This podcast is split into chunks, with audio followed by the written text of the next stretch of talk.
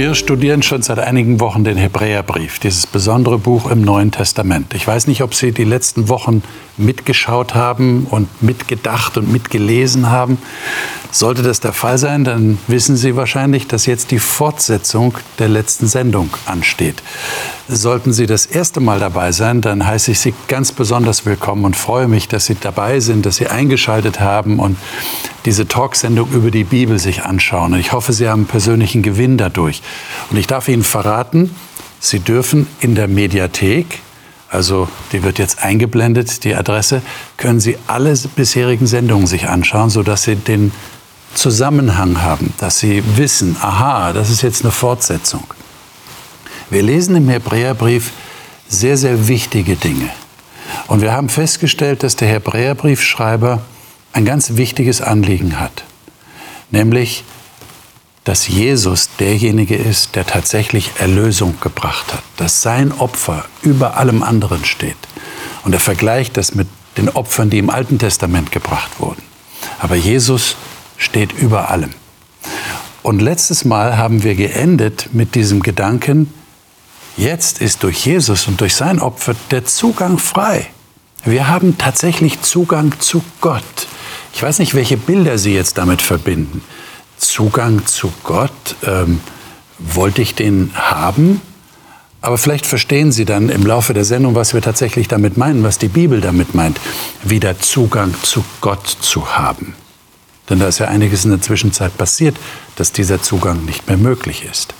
Aber Jesus hat ihn wieder ermöglicht. Und damit beginnen wir die heutige Sendung, die heutige Runde. Und natürlich stelle ich Ihnen auch jetzt wieder die Gäste vor, die bei mir im Studio sind. Melina Godina ist ausgebildete Erzieherin und arbeitet in einer christlichen Einrichtung mit Jugendlichen im südlichen Hessen.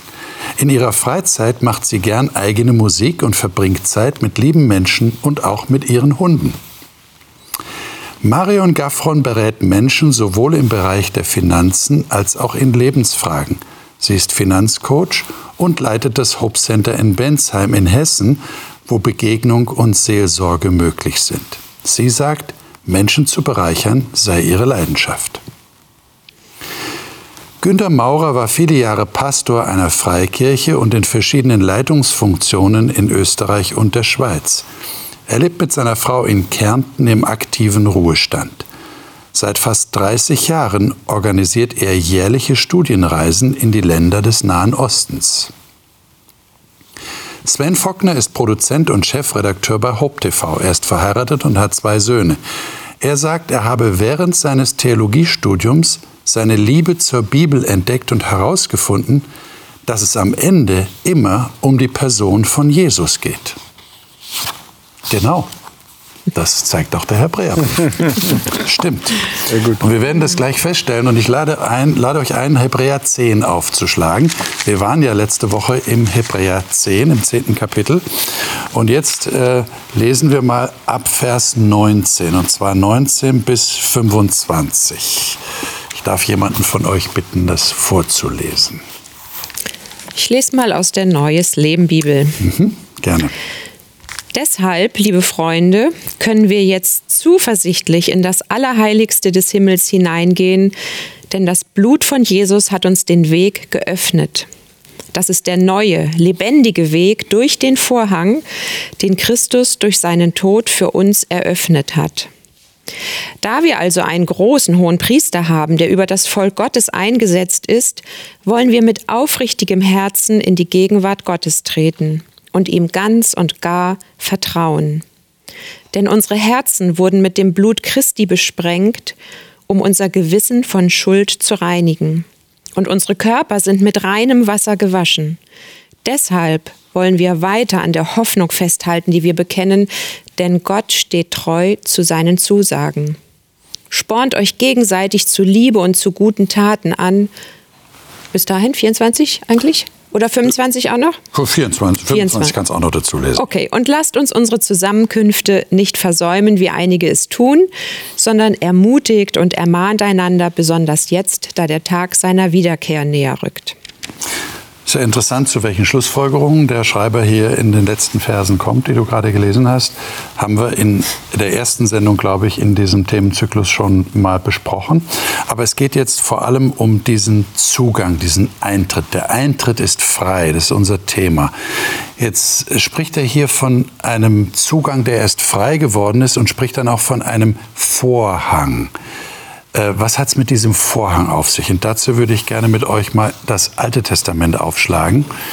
Ähm, denn ich glaube, es ist wichtig, dass wir uns mal vor Augen führen, äh, in welchem Kontext redet er eigentlich hier? Was für ein Bild verwendet er? Warum redet er von einem Vorhang?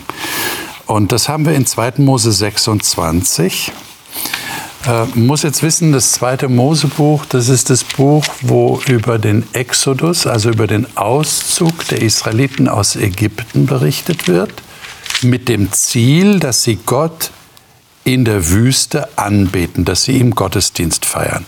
Und dort ist dann das Geschehen am Sinai, wo die zehn Gebote gegeben werden. Und danach gibt Gott durch Mose die Anweisung, ein Heiligtum zu bauen, weil er unter den Menschen wohnen will. Und jetzt schlagen wir mal 2. Mose 26 auf und lesen da mal, wir können jetzt nicht alle die Einzelheiten lesen, da wird genau beschrieben, wie das alles hergestellt werden soll, dieses Heiligtum. Aber ich würde sagen, wir lesen mal die Verse 31 und 32. Ich kann aus der Elberfelder Übersetzung lesen. Ja. Und du sollst einen Vorhang anfertigen aus violettem und rotem Purpur und aus Karmesinstoff und gezwirnten Byssus. In Kunststickarbeit soll man ihn machen, mit Cherubim. Den hänge an vier Säulen aus Akazienholz auf, die mit Gold überzogen sind. Und auch ihre Nägel sollen aus Gold sein und die auf vier silbernen Fußgestellen stehen. Hm. Äh, liebe Zuschauer, ich hoffe, Sie können jetzt irgendwie sich bildlich vorstellen, vielleicht vom Grundriss her, wie dieses Heiligtum aussieht. Es gab ja mehrere Vorhänge. Erstmal den Vorhang, um überhaupt in das Heiligtum hineinzukommen.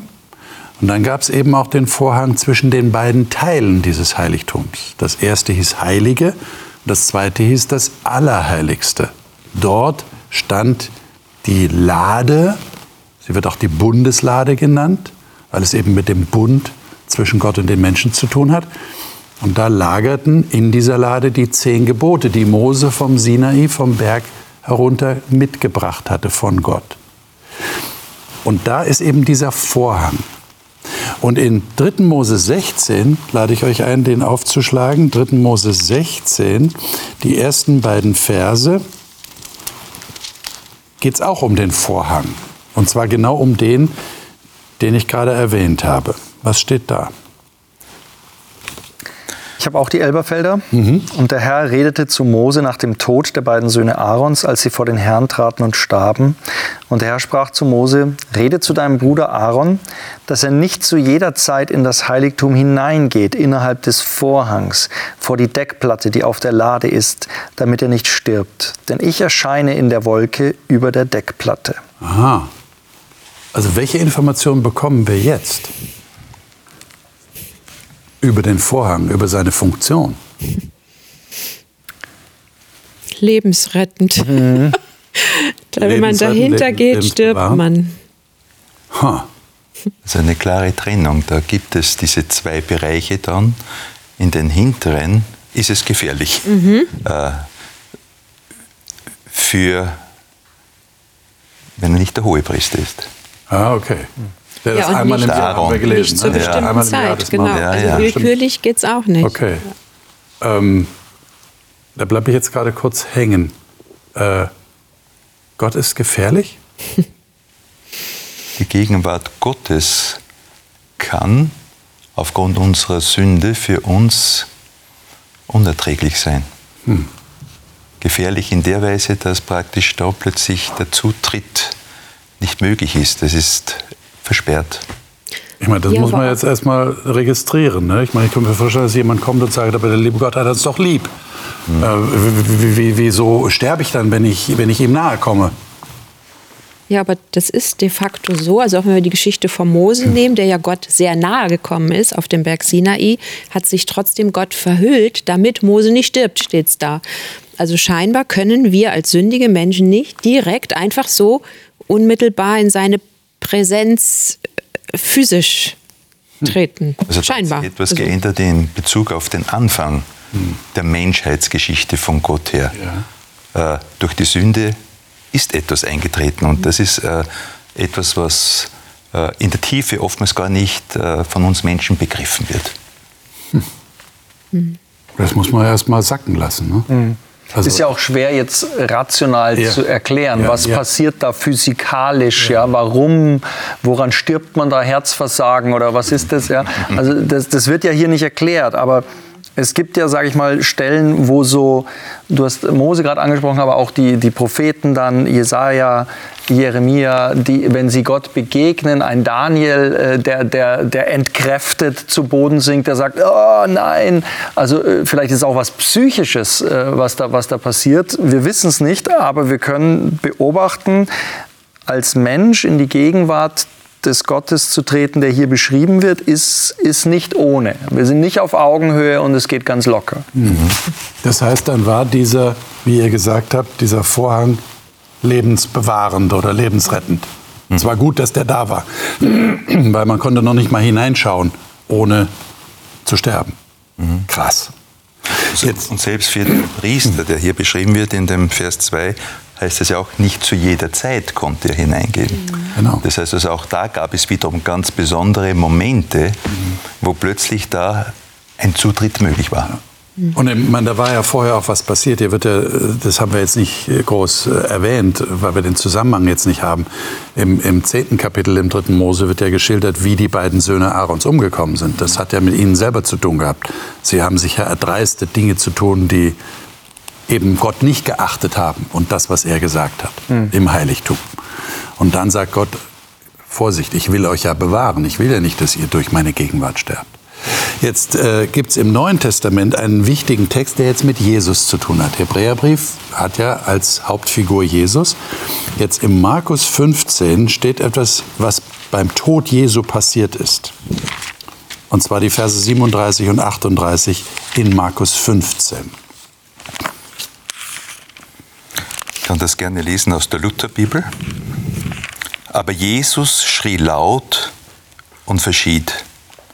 Und der Vorhang im Tempel zerriss in zwei Stücke, von oben an bis unten aus. Wie das?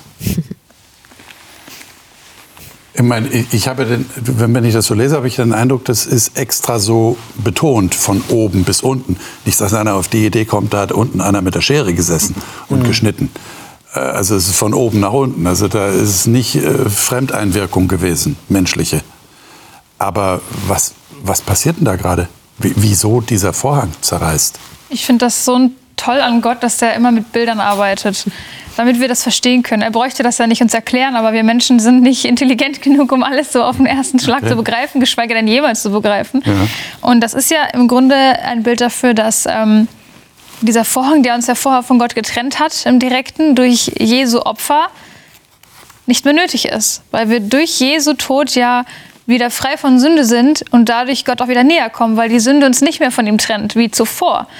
Ja, und dadurch reißt der Vorhang so, das ist wieder so ein geniales Bild dafür, was, was für eine ähm, Schwerkraft, also was für eine Tragweite das hat, was da gerade passiert. Äh, Es ist auch faszinierend hier in diesen beiden kurzen Versen. Und Jesus schrie. Also es war dieser ganz entscheidende Moment und verschied. Also da ist das Entscheidende eingetreten und parallel dazu plötzlich zerreißt dieser Vorhang von oben. Äh, Für die Menschen unvorstellbar. Der Blick, der sonst zu war, plötzlich offen aufgrund eines geschichtlichen Ereignisses. Und dann, dann konnten die tatsächlich ins Allerheiligste hineinspazieren. Einfach so. Scheinbar. Und nichts ist passiert. Es war ja auch ein Stück weit das Ende dieses Vorausschattens. Also es war auch nicht mehr notwendig. Das ist, ist ja dann, der Hebräer versucht das ja deutlich zu machen. Das war die nächsten Jahrzehnte immer noch ein Thema, aber es wird hier eigentlich deutlich. Ja? Also der, der Dienst, der auf Jesus hingewiesen hat, den brauchen wir jetzt nicht mehr. Ja? Das, das ganze Heiligtum als solches hat jetzt ausgedient. Okay.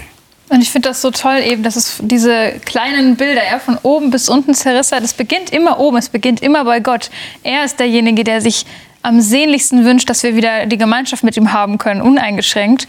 Ja, wir können dazu nichts tun und genauso wenig können wir uns das Opfer von Jesu erarbeiten und selber den Vorhang zerreißen. Nein, das, das ist Gottes Job. Er möchte das, das ist sein Wille.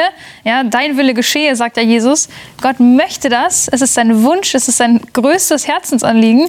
Und wir können nichts machen, außer Danke sagen. Hm. Also jetzt haben wir so, so ein Bild im Kopf. Ja? Durch Alte Testament, Heiligtum, Vorhang, Allerheiligstes, da ist Gott, da thront er. Zu dem Zeitpunkt übrigens ja schon nicht mehr. Also als der nicht Vorhang mehr. zur Zeit genau, Jesu genau. war ja nichts dahinter. Vollkommen richtig, da gab es ja noch nicht mal die Bundeslade, die war ja, schon weg. Ja. Ja.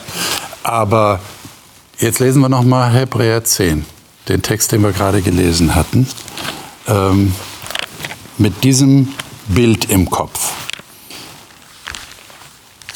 Weil wir denn nun, Brüder und Schwestern, durch das Blut Jesu den Freimut haben zum Eingang in das Heiligtum, den er uns eröffnet hat als neuen und lebendigen Weg durch den Vorhang, das ist durch sein Fleisch und haben einen hohen Priester über das Haus Gottes, so lasst uns hinzutreten mit wahrhaftigem Herzen in der Fülle des Glaubens, besprengt in unseren Herzen und los von dem bösen Gewissen und gewaschen am Leib mit reinem Wasser. Was, was will der Schreiber hier sagen? Das Bild ist jetzt plötzlich total verändert, also ins Positive hinein, so fast als Überschrift, komm rein. In diesem Doppelsinn. Also komm herein, aber komm rein. Es ist die Möglichkeit jetzt geschaffen. Und das Ganze auch noch mit diesem Zuspruch hier, mit Freiheit, mit Freudigkeit, mit Zuversicht. Also wo zuerst die Angst war, ist jetzt sozusagen eine Atmosphäre des Willkommens, des Verbindens, des Erwartens. Was meint er denn mit Vers 22? Mit wahrhaftigem Herzen lasst uns hinzutreten, in der Fülle des Glaubens, besprengt in unser Herzen und los vom bösen Gewissen und gewaschen am Leib mit reinem Wasser. Das sind ja, sind ja inhaltsschwere Sätze. Mhm. Könnt ihr das irgendwie mit euren Worten ausdrücken? Was will er denn hier sagen? Wie, wie, wie kann ich denn da hinzutreten? Wie kann ich denn reinkommen? Ist das eine Bedingung? Mit wahrhaftigem Herzen in der Fülle des Glaubens? Besprengt in meinem Herzen. Was heißt das? Besprengt in meinem Herzen? Ja, besprengt ist ja dieses Bild, das damals für den Vorhang ja galt, diese Symbolhandlung mit Blut besprengt als Vergebung der Sünde, als Entsühnung. Und wenn mein Herz jetzt mit dem Blut Christi besprengt ist, dann ist die Sünde in meinem Herzen durch das Blut vergeben, gesühnt. Hm. Ich bin frei von Schuld. Ich muss kein schlechtes Gewissen mehr haben. Ich brauche keine Angst haben, um vor Gott zu treten, weil er hat alles gut gemacht. Ich bin in seinen Augen rein. Mhm. Vielleicht auch dieses wahrhaftige Herz. Also ich versuche es mit meinen Worten jetzt wiederzugeben, versuch nicht einen falschen Weg jetzt zu gehen. Wir haben etwas.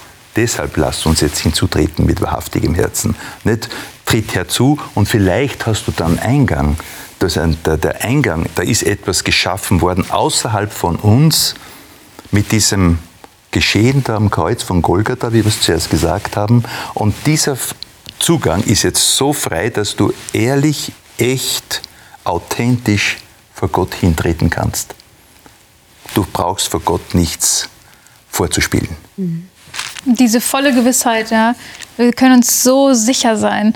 Über was habe ich denn schon die volle Gewissheit? Ich habe die volle Gewissheit, dass ich ein Mensch bin, ja, aber ich habe nicht die volle Gewissheit, dass ich was gut kann. Ich kann es nur hoffen und vermuten und glauben und das Feeling haben.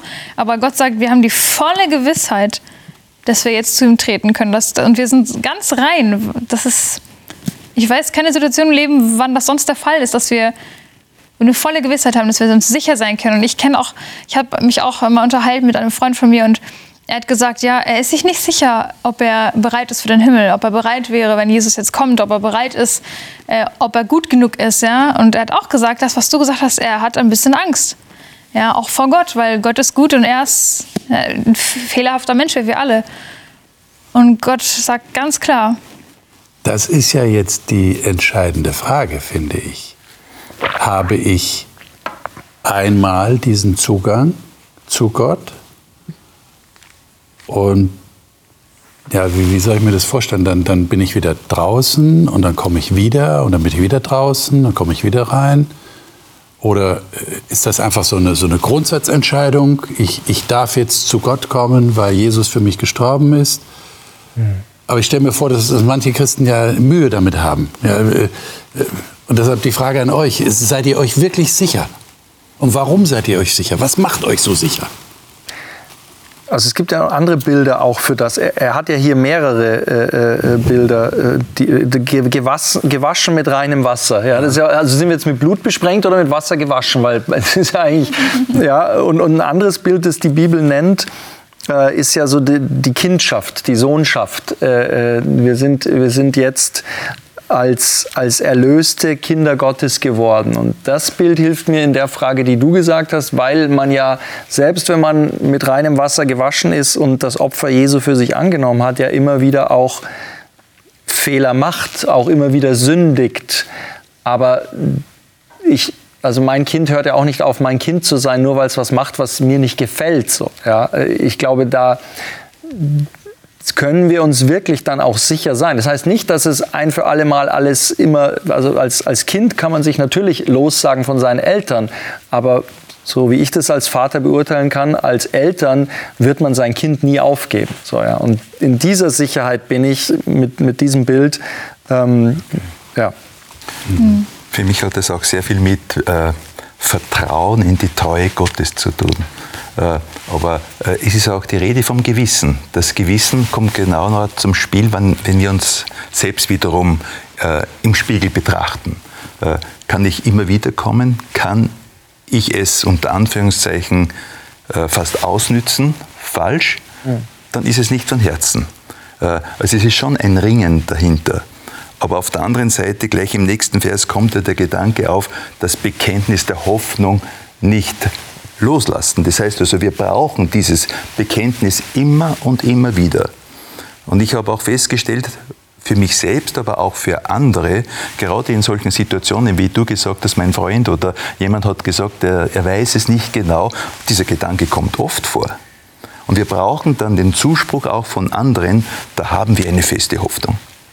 Ein Bekenntnis der Hoffnung ist gefragt die Ermutigung, äh, die wir einander uns gegenseitig dann auch geben können, weil nicht jeder immer auf einem hohen Stand ist, sondern wir haben unsere Wellenbewegungen.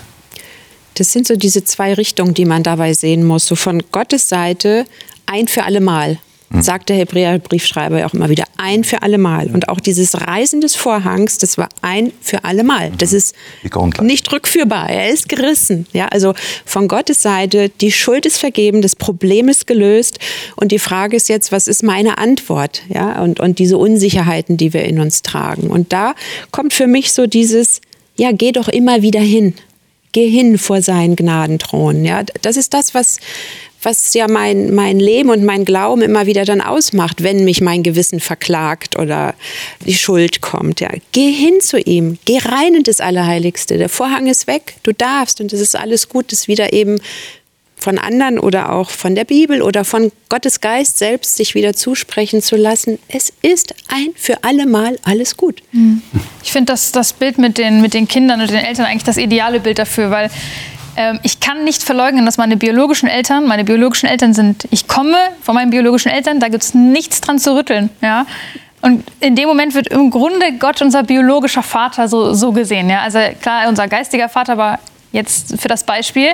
Und da gibt es nichts mehr dran zu rütteln. Und ich kann einfach nur mich entscheiden, okay, ich möchte das nicht, ich benenne mich um, ich lasse mich von irgendjemand anders adoptieren, ja, ich äh, gehe einen ganz anderen Weg. Ich kann alles ändern, aber der Fakt, dass ich, dass ich das Kind bin, ändert sich nicht. Und sobald ich wieder bereit bin, ist es da. Hast du einen DNA-Test gemacht? ich vertraue meinen Eltern. das ist ja genau der Punkt. Genau, ja. Deshalb stelle ich ja die Frage.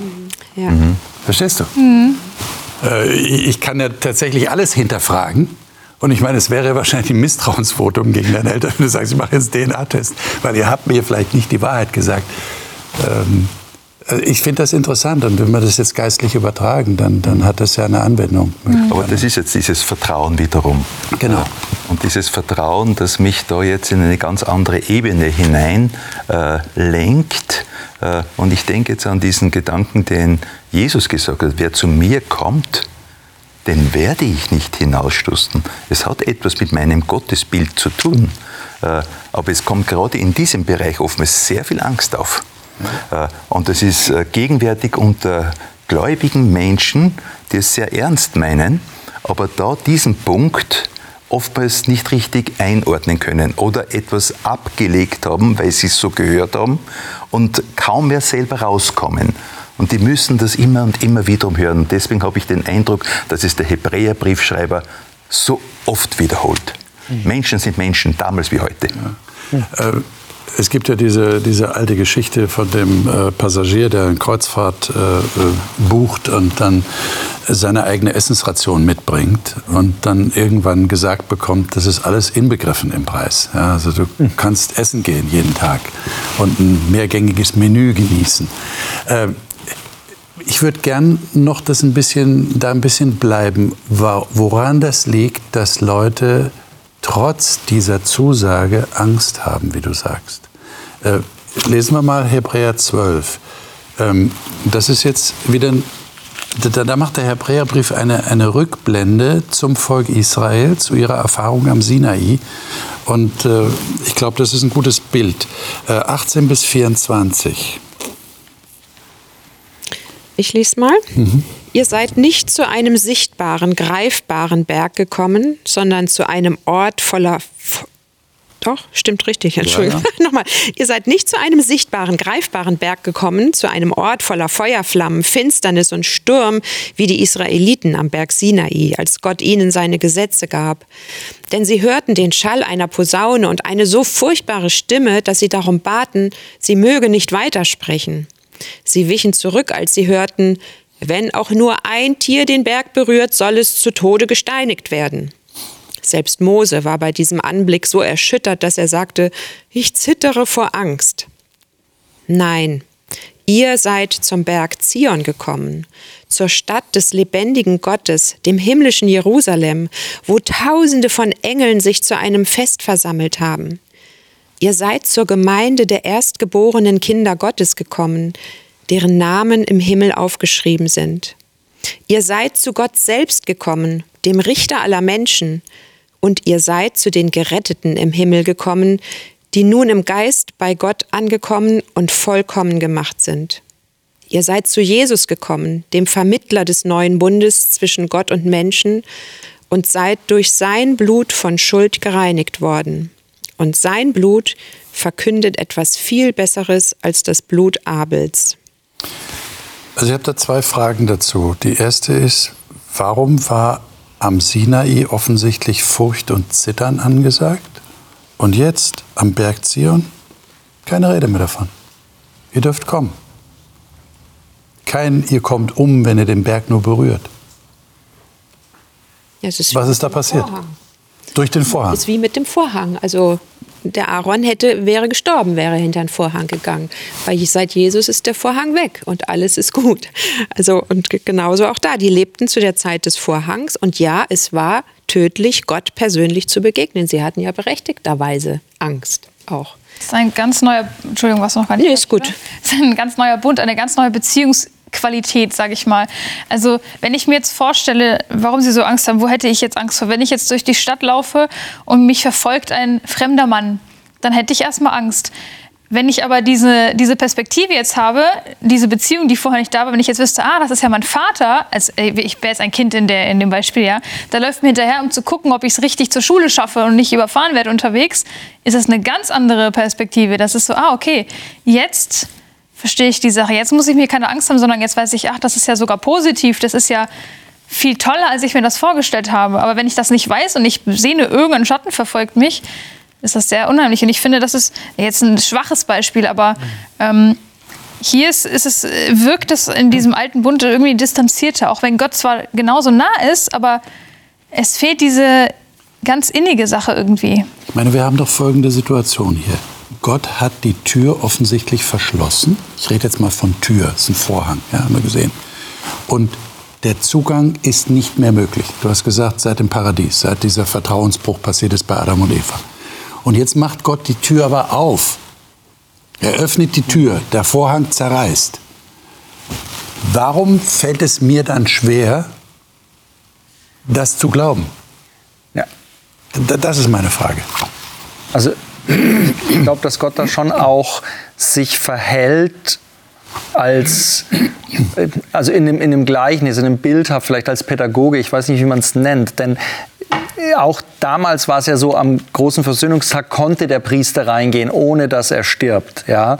Also es, Gott kann sich auch zurücknehmen. Auch im Alten Testament gibt es Begegnungen mit Gott, die die Leute überlebt haben. Ja? Ähm, Und, und, denn sonst müssen wir denken, oh nein, der Vorhang ist zerrissen, jetzt kommt das raus, ja, was da drin war und wir werden alle sterben. Ähm, Das ist ja nicht der Fall, sondern ich glaube, er, er macht eben deutlich, wie groß die Differenz ist zwischen Sünder und Gott, um dann zu zeigen, was er durch seinen Sohn Jesus Christus selbst bewirkt hat, eben, dass er diesen Graben überbrückt hat. Ähm, Und deswegen er hätte im Alten Testament, er kann heute auch noch so auftreten. Ja, also Gott ist jetzt nicht plötzlich äh, harmlos und lieb der kleine Schoßhund geworden. Ja, ähm, aber er, er bewegt sich da von einem Punkt zum anderen, damit wir, glaube ich, etwas begreifen und verstehen und auch die Einladung sehen und was das jetzt für ein Geschenk ist, zu ihm kommen zu können. Äh, mir ist jetzt ein Bild äh, in den Sinn gekommen, ein Erlebnis äh, aus meiner Kindheitszeit. Ich war wirklich ein kleiner Knabe, aber manche Bereiche bleiben. Und da war so eine alte Frau und die hat so einen Satz geprägt, der begleitet mich seitdem, äh, in seiner Einfachheit nämlich. Und sie sagte, weißt du was, Günther? Wenn ich auf mich schaue, weiß ich nicht, wie ich gerettet werden kann. Aber wenn ich auf Jesus schaue, weiß ich nicht, wie ich verloren gehen kann. Also sie hat es für sich einfach äh, auch äh, so ausgedrückt und ausgestrahlt. Also nicht nur, dass sie das jetzt verbittert gesagt hat, also äh, ich kann es leider nicht machen, äh, deswegen muss ich heute auf Jesus Christus zurückgreifen, sondern aus Dankbarkeit. Und sie war so, so, so überzeugend, dass das bei mir etwas bewirkt hat. Begleitet mich seitdem. Ich habe automatisch diese alte Frau mit ihren Furchen vor mir. Persönliche Frage an euch. Habt ihr manchmal Angst vor Gott? Nein. Habt ihr völlig, völlig verloren, abgelegt? Ja. Keine Angst mehr. ja und ich weiß nicht, ob das immer Vielleicht habt ihr ist. nie So, Angst gehabt also- vor Gott. Doch, früher schon. Doch, schon. Okay, ja. Nee, ich bin so ein verwöhntes Kind, ich bin so aufgewachsen. Respektlos. Und deswegen sage ich manchmal, also ich, ich, ich denke mir so in, in einer kleinen Dosis mal so am Berg des Fuß des Berges Sinai zu stehen und mal zu zittern für fünf Minuten und dann wieder zu Jesus gehen zu können, das wäre bestimmt eine bereichernde Erfahrung, ja. Ähm, aber genau, wenn man natürlich aus der Angst keinen Ausweg hat, dann ist es furchtbar. Ja. Mhm. Aber ich merke auch, wenn ich mit anderen zusammen bin und auch in meinem eigenen Familienkreis, in dem größeren, äh, die haben eine andere Familiengeschichte. Und dann wird zu mir oftmals gesagt, da kannst du nicht mitreden. Du hast diese Erfahrung nicht gemacht. Und ich muss gestehen, jawohl, ich habe sie nicht gemacht. Ich habe ein anderes Gottesbild mitbekommen. Ja. Und sie haben mit sehr viel Furcht und Angst Geschichten gehört. Und es ist nicht einfach für sie, äh, das von der Seele her frei zu bekommen. Vom Verstand her schon. Aber da ist immer ein gewisser Spannungsbereich. Also ich muss sagen, Angst habe ich nicht vor Gott, aber ich gebe ganz ehrlich zu, dass ich immer wieder, immer wieder Phasen habe, wo mir das Vertrauen mal abhanden kommt. Wo ich sage, oh Mann, äh, da ist wieder mein ähm, kleiner, äh, ängstlicher äh, Kopf äh, mir im Weg. Ja, dass ich zum Beispiel eine Situation habe, äh, die, ich gerade, die mich gerade belastet und ich sage, oh Mann, woran liegt's? Was habe ich gemacht? Wieso äh, kommt das gerade? Will Gott mir damit was beibringen? Oder ähm, muss ich vielleicht irgendwo durchgehen? Schickt er mich irgendwo gezielt durch, dass ich dadurch was lerne, was ich noch nicht kapiere? Und, und solche Gedanken. Das ist, glaube ich, ganz normal, dass jeder Mensch an so einen Punkt kommt, immer und immer wieder, wo man äh, Gott hinterfragt und sich nicht sicher ist, äh, magst du mich eigentlich wirklich und reicht das und ist das okay so und ähm, sorgst du dich um mich und ist dir wirklich mein Wohl, also möchtest du wirklich das Beste für mich? Aber es hilft, sich immer wieder darauf zu konzentrieren, was sagt Gott, was verspricht er uns und das immer wieder zu verinnerlichen. Genau, dieses ihn ernst nehmen auch. Mhm. Ja, also wie wir es mit deinen Eltern und DNA-Test. Ja, so ein bisschen ist es ja, wenn ich ihn immer wieder in Frage stelle und sage, liebst du mich wirklich und hast du mich wirklich erlöst? Ich glaube, dass ihm das schon auch sehr mhm. wehtun kann, stelle ich mir jetzt mal so menschlich vor. Ja, dieses so wie Eltern traurig wären, die diese Frage ständig gestellt ja, bekommen. Und es gibt diesen Satz auch aus der Bibel, wo die Liebe ist, ist keine Angst. Und das finde ich schon sehr herausfordernd auch und nehme das in so Situationen, wie du schreibst, auch mal so als Spiegel. Wenn ich merke, mh, hm, da sind Zweifel da, dann eben wieder zurückgehen zu der Liebe, die Liebe anschauen, Christus, sein Handeln. Gott ist die Liebe, sich dem zu nähern, damit es wieder sich auflösen kann, die Zweifel und Ängste. Ich will noch gerne mal eine zweite Frage loswerden. Ich habe ja angekündigt, ich stelle euch zwei Fragen. Und zwar, die zweite Frage bezieht sich auf diese Aussage in Vers 22, in Kapitel 12 sondern ihr seid gekommen zum Berg Zion und zur Stadt des lebendigen Gottes. Er stellt das so dar, als wäre das schon passiert. Und, und äh, habt ihr gelesen, was er da alles aufzählt? Klingt eigentlich nach Offenbarung. Ja, genau. Äh, zu Gott, zu den Geistern der vollenden Gerechten, zu Jesus. Äh, ihr seid im himmlischen Jerusalem, ihr seid schon angekommen. Mhm. Echt? Mhm. Habt ihr, habt ihr das Gefühl, ihr seid schon im himmlischen Jerusalem? Örtlich vielleicht noch nicht. Ähm, aber ich glaube, wir hatten ja letztes Mal das Thema, äh, das Beispiel auch dafür, ähm, dass man so eine Art Testament antritt, ja, also eine er ein Erbe antritt, genau. ähm, was schon geschehen ist. Und ich habe das Erbe schon in der Hand. Ja, ich habe dieses, dieses ganze Paradies schon, ich kann schon eigentlich rein, aber ich muss noch ein bisschen warten, bis das in Kraft tritt, bis ich wirklich, ähm, ja. Hm also für mich ist der Schlüssel im Vers, was ist das, 23, die nun im Geist bei Gott angekommen sind. Die Bibel stellt uns zwei Welten vor.